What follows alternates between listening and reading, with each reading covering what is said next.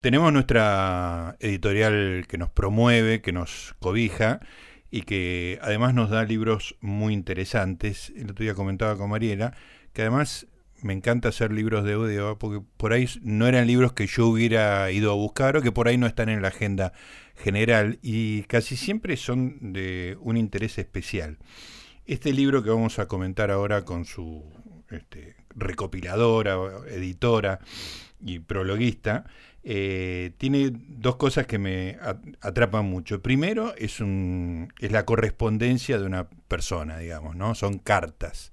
Y es un género, el epistolar, que, es, que está totalmente perdido, obviamente, pero que siempre es fascinante, ¿no? Eran otras épocas y la gente se sentaba a escribir, la conversación duraba mucho y uno se, como iba a mandar una carta que iba a tener respuesta una semana, un mes después, escribía largo, ¿no? Y, razonado y trataba de ser inteligente, contundente, ingenioso, este, y se conservaban las cartas, ¿no? Eh, muchas veces, otras no. Y la otra es el personaje que yo que soy viejo lo tenía como un, un, un sentimiento de conocerlo de, mi infancia, como que existía César Tiempo, este, pero no conocía mucho sobre, sobre él. Y bueno, leyendo esta querido Zeitlin, la correspondencia entre 1930 y 1976 de César Tiempo, este, me hice una idea del personaje, disfruté mucho, disfruté mucho del prólogo que me, enseñó lo, poco que ahora sé de César Tiempo, este, y me ubicó en espacio y tiempo para, para entender las cartas que estaba leyendo y que son eh, en algunos casos deliciosas. Por suerte tenemos en línea a Solana Schwarzman, que es la encargada de haber hecho esta edición. ¿Qué tal, Solana? ¿Cómo te va? Hola Gustavo, ¿cómo estás? Muchas gracias por tu llamado. No, por favor, perdón por la introducción larga, pero este, son, son dos cosas que me, me gustan mucho, el género epistolar y, y, recordar gente que tenía medio perdida. Es una figura, César Tiempo, que hoy no está tan presente, ¿no? No, no, no, no, fue encargarme un poco de esto. Estaba buenísimo, la verdad, las dos cosas que nombrás, porque tanto el género, tanto las cartas como la figura eh, quedaron un poco perdidos. No, es lo, no es lo más común este, leer a César Tiempo ni tampoco leer cartas. Eh, y fue justamente a través de cartas que uno, bueno, este libro propone conocer a César Tiempo y al mismo tiempo bucear eh, un poco en, en lo que en lo que escribían, en lo que pensaban, en, cómo se peleaba toda una generación claro. a través de este material. Es muy lindo eh, ver otra época, ¿no? Ese, insertarse en otra época, una época. Bueno, yo acabo de leer un texto de Borges en el, en el hogar, de una época en la cual Borges escribió en una revista popular, digamos, ¿no? Este, todo, todo es muy, muy distinto. Pero el personaje, además, César Tiempo, este, muy interesante, porque muy inserto en la comunidad judía, pero también con una relación con el peronismo muy fuerte, digamos, ¿no? Con algunos cargos realmente llamativos. Me enteré todo esto por vos, tengo que decirlo, Solana. Lo digo ahora con mucha seguridad, pero me, enteré en esta semana mientras leía el libro con mucho interés. Me pero un montón. Sí, claro, era tu misión, digamos, ¿no? Que alguien... Este, bueno, conmigo lo, lograste despertar el interés. Pero contá un poco de este, de este personaje que además es inmigrante, no nació acá en la Argentina. No, tal cual. Bueno, él nació en Ucrania, pero vino acá con, con pocos meses. Eh, y, bueno, justamente él intenta entroncar una, una cosa porteña con una cosa este, internacional, lo judío, lo porteño. Eh, escuchaba cuando leías a Borges y justamente Borges, que sí era una figura, por supuesto, eh, central, ¿no? Muy a diferencia de, César Tiempo, eh, le hizo varias reseñas de libros.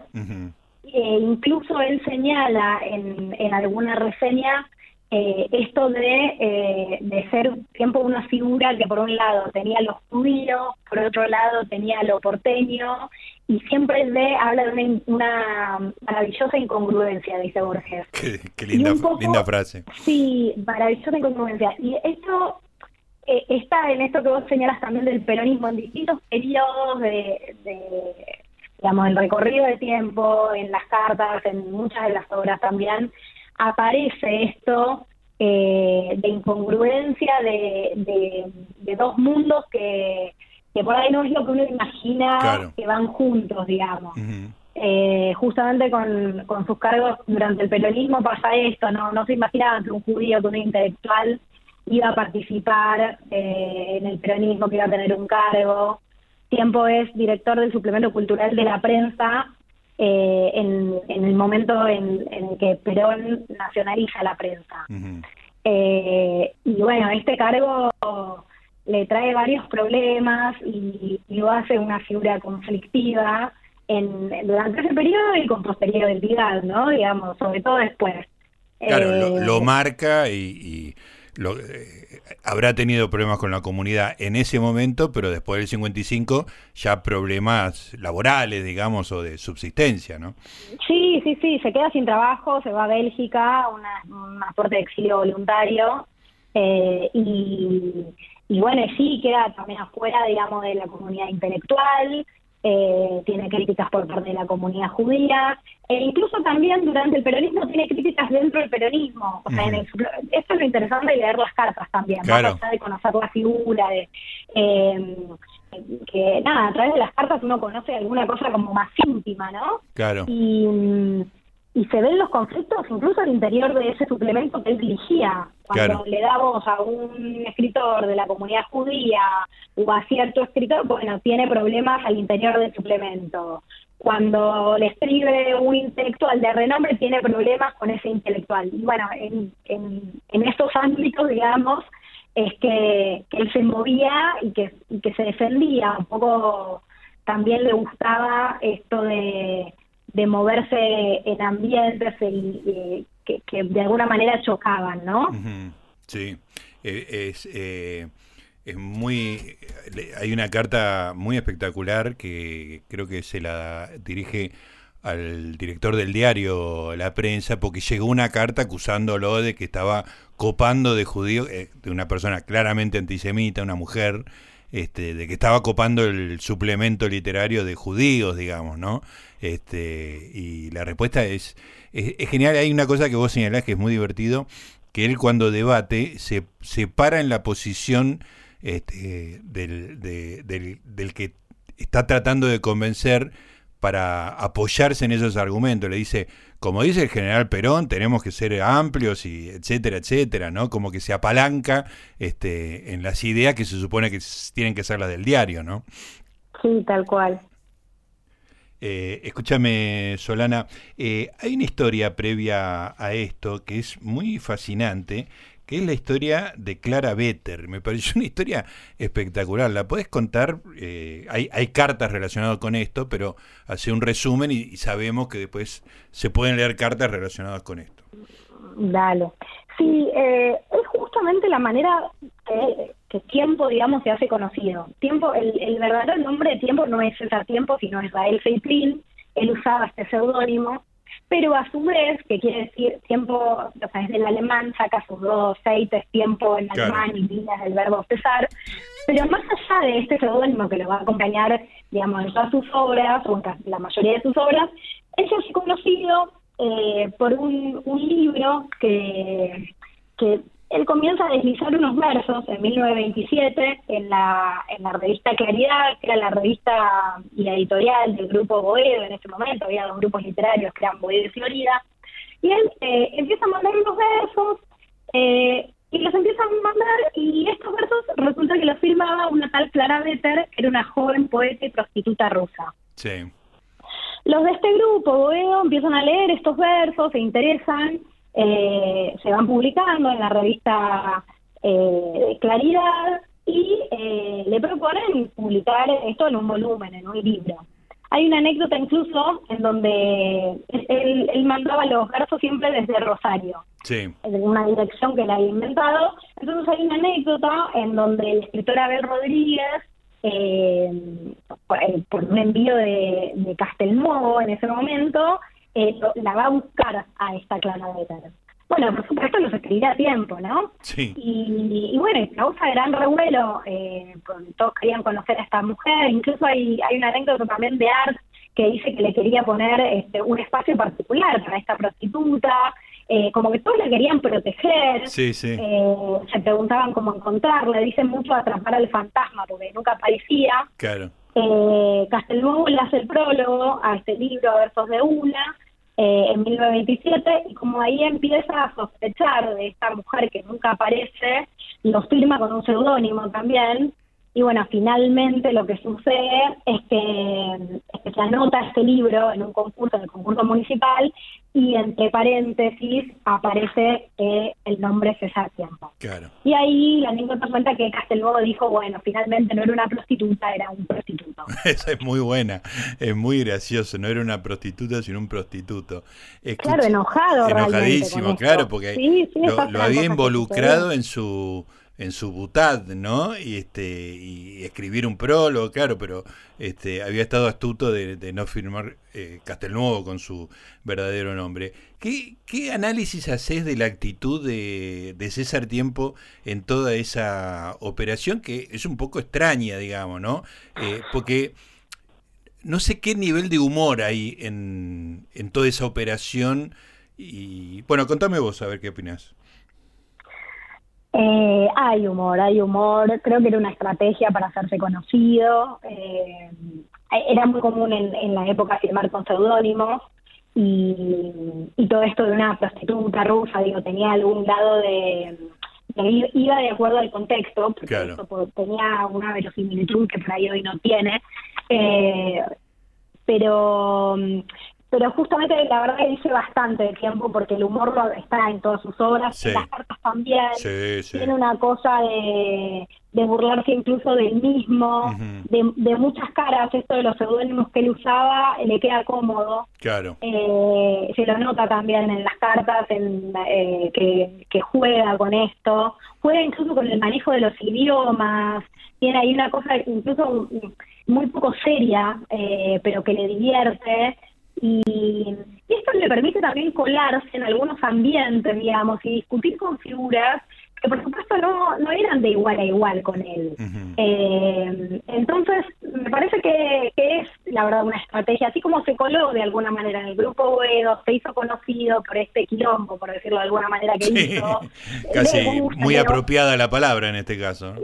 Sí, lo van a buscar. Eh, yo cuando hacía la compilación, cuando la pensaba también, un, pensaba un poquito digamos, no qué le gustaría, ¿no? No, no hacer exactamente lo que le gustaría, pero sí hubo una intención de, de poner cartas que, que estén bellamente escritas, que sean interesantes, un propósito de no aburrir también. Claro. tiene una cosa, digamos, eh, en donde también se puede entrar por distintas figuras, ¿no? Que, que quizás a, a un investigador le pueda interesar tal figura u otra.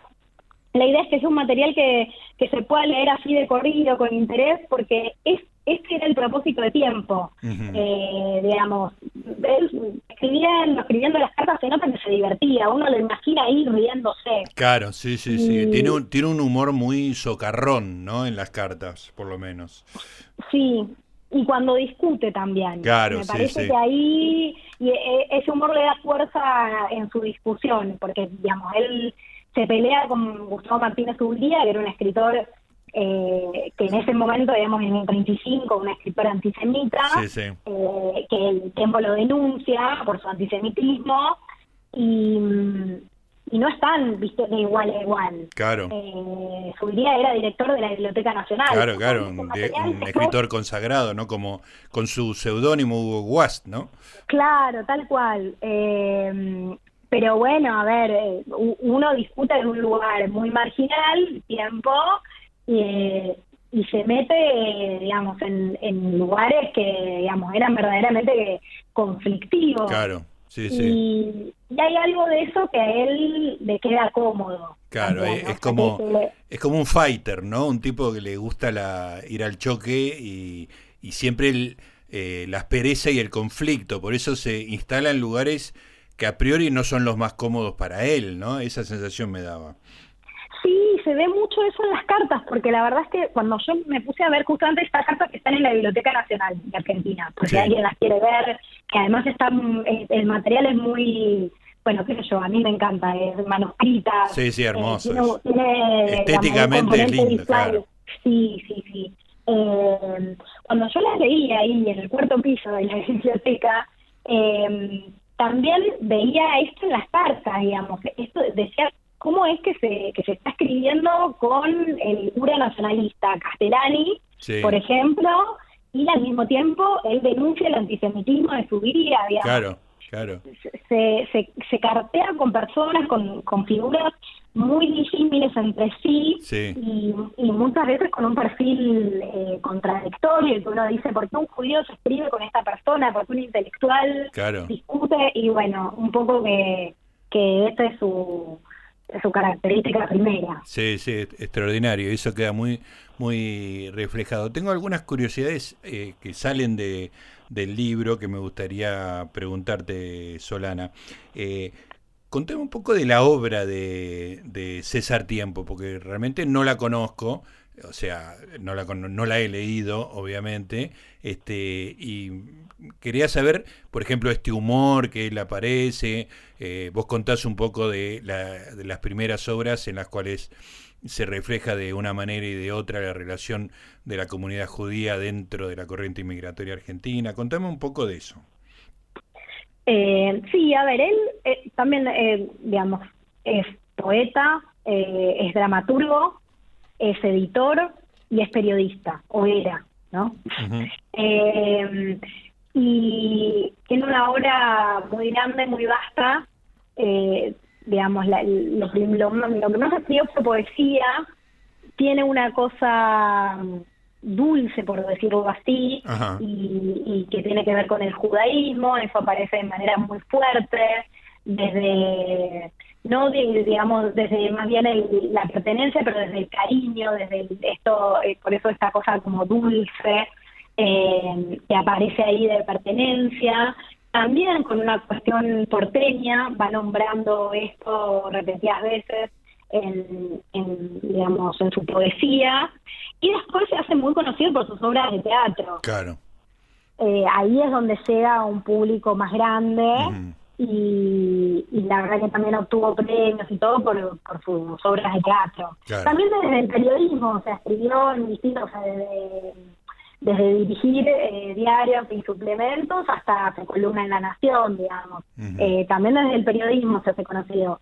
Pero, digamos, con las obras de teatro, ahí, eh, bueno, nada, tiene más llegada, digamos. Claro. Solana, te quiero preguntar también del, del suplemento, cuando él dirigía el suplemento literario de, de la prensa, la prensa medio entregada a la CGT, digamos, ¿no? De, Del momento estamos hablando entre el 52 y del 55. Eh, supongo que habrás tenido oportunidad de ver ese suplemento, de estudiarlo un poco. ¿Qué características tenía con respecto a la amplitud, digamos? La, la, era una época un poco difícil, una grieta peor que la que conocemos ahora, digamos, ¿no? ¿Cómo, ¿Qué características tenía ese suplemento? Bueno, quizás no era lo que uno eh, se espera al, o imagina que va a hacer ese suplemento. eh, tiempo también habla eh, de esto en las cartas y la verdad es que cuando uno lee eh, el suplemento cultural del diario La Prensa, que está en la hemeroteca de la Biblioteca Nacional, se encuentra con que, digamos, él cuenta que, que hacía y, se lo ven en las cartas peleando porque haya un una variedad grande y amplia de escritores que participan en el suplemento. Y llama la atención esto, digamos, no solo por escritores de origen judío, que esto le vale muchas críticas, sino también de distintos ambientes. eh, y, en definitiva va configurando un suplemento que mm, no, no es esperable, digamos, dentro del peronismo. Claro. Tiene, hay, hay colaboraciones de figuras muy, muy amplias, digamos, muy distinguidas, lo cual lo hace muy rico. Claro. Y, y bueno, uno por un lado lo lee y, y bueno, se interesa en ese suplemento y por otro lado va leyendo las cartas y dice, uy, durante estos años cuántas críticas, cuán complejo era. Claro, claro. Eh, las cartas la verdad es que no, no se lo, no se ven a largos, todo lo contrario. eh, uno decía más o menos, ¿por qué estás, por qué continúas ahí? Claro. Así que, pero bueno, como decíamos, ¿no? Hay algo de esto que, que le gustaba, que le interesaba y, él se empeña en que esto sea así y se ve reflejado en el suplemento. Digamos, hay una gran variedad de autores que participan y en ese sentido, bueno, yo en el libro hablo un poco de, un punto de inflexión en su carrera y es en todo sentido, por, porque después se tiene que ir del país. Claro, queda marcado. Eh, porque queda marcado y porque, bueno, logra un suplemento, la verdad, muy interesante. Eh, Solana, contame un poco de la trayectoria posterior del 55, este, hasta sé que en el 73 lo, lo Cámpora lo nombra en el Teatro Cervantes y viaja mucho en el medio, pero contame un poco vos cómo, cómo fue una vida medio nómada en ese momento. Sí, a ver, era tiempo siempre viaja mucho, eh, pero bueno, sí, entre el 61 y el 66 se va a Bélgica, pero por una cuestión no es que, que lo obligan a irse, pero no tiene trabajo, eh, así que ahí trabaja, digamos, no desde el periodismo, sino más bien como comerciante. Eh, esto también se ve en las cartas de que, bueno, que qué hacemos con esto, importamos, traemos azúcar, y distintas cosas. Y mm, sí, en el 73 eh, se lo nombra eh, director del Teatro Nacional Cervantes, pero en el 76 se lo destituye a la dictadura del 76 y lo echa, por supuesto, este cargo. Así que, digamos, es por un tiempo corto que vuelve a tener algún lugar y, y ahí nuevamente es muy criticado, le cuesta también, eh, vuelve a no tener trabajo, él habla mucho, se dice, paria de la literatura, habla de la cultura del galut, que es exilio en hebreo. Claro. Y, y bueno, digamos, si ya, digamos, durante el peronismo esto le sucedía, cuando era director del suplemento cultural del diario La Prensa, claro. después esto eh, se, se, nota en las cartas, eh, digamos, no consigue trabajo básicamente, es muy criticado, eh, digamos, queda marcado también dentro de la comunidad judía y, dentro de la comunidad intelectual también. Por mm. supuesto hay figuras que, le dan una mano, que le tienden su ayuda y aparecen estos vínculos también, pero digamos que eh, a partir del 76 se le vienen unos años complejos. Claro. Eh, es, es como una figura trágica, ¿no? Con él, a veces, él mismo poniéndose en los lugares más, más dificultosos, ¿no? Este, lo que lo hace más interesante todavía. Eh, Solana, eh, me gustaría saber tu historia personal con César Tiempo. ¿Cómo llegaste a él? ¿Cómo llegué? A ver, eh, bueno, a ver, siempre me preguntan por lo de Clara Better y es una buena puerta de entrada y, me parece que yo lo conocí así también a tiempo, a ver, en la facultad uno, en, en la carrera de letras, yo conocía la, la que Clara Better, César Tiempo, conocía que este escritor había... Claro, es una historia eh, que se conoce, digamos, claro. Sí, esto es lo que se conoce de él, digamos, no mucho más. Es una figura realmente marginal. Eh, no es que uno, que, en la facultad uno lea mucho. No, no, no, claro, sí, parece un maldito, ¿no? Sí. sí, aparece ahí el grupo Boedo, entre el grupo Boedo, los escritores comprometidos. Y por otro lado, yo eh, eh, empecé a trabajar en, una pasantía en la Biblioteca Nacional y me mm. encontraba con que había em, muchos libros que, decían donación César Tiempo. Ah. Esto lo tenía presente cuando era así muy muy joven y, y nada, había visto eso. Y después un día me puse me puse a ver, pedí permiso en el archivo, ya trabajaba en la dirección de investigaciones pero hacía sobre todo exposiciones en la biblioteca y me fui a ver las cartas y la verdad es que encontré un material, no pensé que me iba a dedicar a esto tanto tiempo, digamos, y, me encontré un material muy rico que me interpelaba, me fascinaba por distintos lados. Por un lado, por la figura de César Tiempo. Eh, en ese momento, incluso la hemeroteca de la Biblioteca Nacional tenía el, el nombre de su de Gustavo Martínez Ubiría, entonces ah, mí me parecía interesante, sí, como, ah, bueno, están también estos materiales de César Tiempo, que era judío, yo me sentía un poco la judía de la biblioteca. eh, te voy a confesar, y dije, esta, casi te diría, esta es mi misión, dije, esto lo tengo que trabajar. Esto por un lado, y por otro lado, me pasó que la verdad, las cartas están muy, buenas, o sea, me, me, me divertía leerlas. Sí, sí, sí. Eh, estaba ahí, por supuesto, viste, son cartas que nada, algunas había que transcribir, viste, manuscritas, o sea, era un material que... Lo, que hay en la biblioteca son más de 7.000 cartas, es una selección, claro, muy, muy pequeña. Eh, yo escribía en ese momento, ahora también, y un poco como que dije, ah, lo que estoy haciendo en la facultad, bueno, no sé, pero esto me divierte. Claro, claro. Eh, me, estoy divirtiendo mucho leyéndolas. Qué bueno. Porque, bueno, eh, claro, ¿viste? eran escritores que te decían, eh, no puedo escribir esto, intento por este lado. Claro, como qué gran momento. claro, sí, una cuestión de medio una confesión. Y eh, la verdad que a mí también me interesó leer eso, bucear en ese material. Me pareció que era muy rico y, y bueno, y que, me tenía que meter de alguna manera con eso. ¿Y cuánto tiempo te llevó? Me llevó mucho tiempo. Ahora ya estoy en otra cosa que nada que ver, pero me llevó como 10 años. Ah, mirá.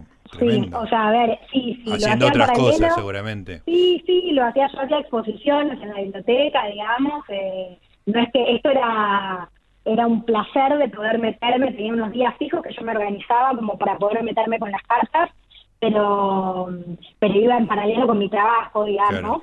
Eh, y, y, me fui corriendo, yo pensé que me iba a dedicar a otra cosa en la facultad, me fui corriendo de eso, me interesó más este material. Eh, y, y bueno, y, empezó a tomar como más, o sea, ya lo último sí dije, bueno, tengo que terminar esto, meterme con esto y publicarlo. Claro. Eh, así que bueno, hicimos una selección para UDEA y todo, pensándolo como para que, digamos, sea parte de la investigación y también una manera amena de leerlo. Eh, y, bueno, y finalmente salió. No, es, la verdad que está muy bien el libro y es un, un trabajo que se nota que está hecho a conciencia, tiene, tiene algunas este, facimilias de las cartas en la parte final, pero además, bueno, hay un montón de temas que por supuesto no, no tuvimos tiempo de charlar, pero una correspondencia con gente que estaba en la Unión Soviética en un momento muy, muy peliagudo, eh, bueno, todo lo de Boedo y Florida también, realmente es, eh, está muy bien, has hecho un trabajo que, que como decís vos, digamos que era tu objetivo y lo lograste, que es, es muy entretenido, es divertido leer las cartas este y ver a este, este a, este señor este medio cabrón, pero con sentido del humor, este peleando en cada en cada lugar. La verdad que eh, fue un placer. Tengo una, tengo una eh, discúlpame que, que, me saco las dudas, digamos, las, las inquietudes. En tu trabajo, ¿leíste las novelas de Hugo Wast? Porque me da curiosidad la idea de un escritor antisemita, que hoy sería, eh, hoy es muy difícil de entender, digamos, ¿no? Este, quería saber si habías leído algo de. Las leí, sí, a ver, sobre todo leí El Canal y Oro, que es la que Tiempo eh, critica particularmente, así que con eso me metí eh, más. Claro. Sí, eh, sí, la verdad es que había un congreso en particular para el cual lo trabajé, entonces estaba bueno porque era con un objetivo. Eh, si no, quizás me hubiese costado un poco más, claro. la verdad. Eh, sí, me metí con eso. Hay investigadores que, que ahora retoman de alguna manera la figura eh, como para, para intentar comprender y porque bueno fue una figura central digamos, sí, claro. años. Eh, y, y bueno tienen por decirlo de alguna manera tienen su enganche no también eh, sus novelas. Eh, y después bueno hay que poder meterse con ese material, eh, la verdad, digamos. El, antisemitismo está muy presente. Eso te iba a preguntar, ¿es ostensible, digamos, no es un, subtexto, sino está, está fuerte en el texto?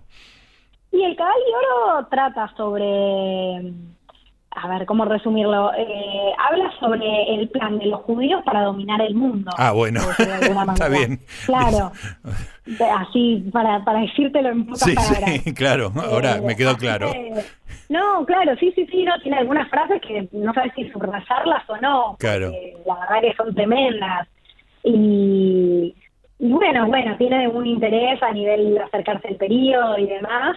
Eh, tiene alguna cosa como de novelón también, ¿no? Eh, sí. subiría, trabajaba con esto, esto enganchaba y por eso era tan leído. Claro. Eh, pero por suerte siempre lo hice, a veces yo me pregunto en congresos, ahora no, no, no, no voy más a congresar, me dedico a otras cosas, más a la ficción, digamos, y otras cosas, pero eh, me pregunto cómo es que, que puede alguien dedicarse a estas figuras, digamos, y trabajarlas y, y leerlas, eh, que, que, es necesario, ¿no? También, por suerte siempre lo hice para, para conocer más a César Tiempo y por qué se peleaba. Te sentías custodiada por, eh, por Seitlin. Bueno, viste, esas son cosas personales. a mí, me gustó más leerlo desde, desde ese lugar. Claro, claro. Está muy bien. Sí. Sí, sí, sí. El interés fue, fue para conocer a otra figura. Sí, sí.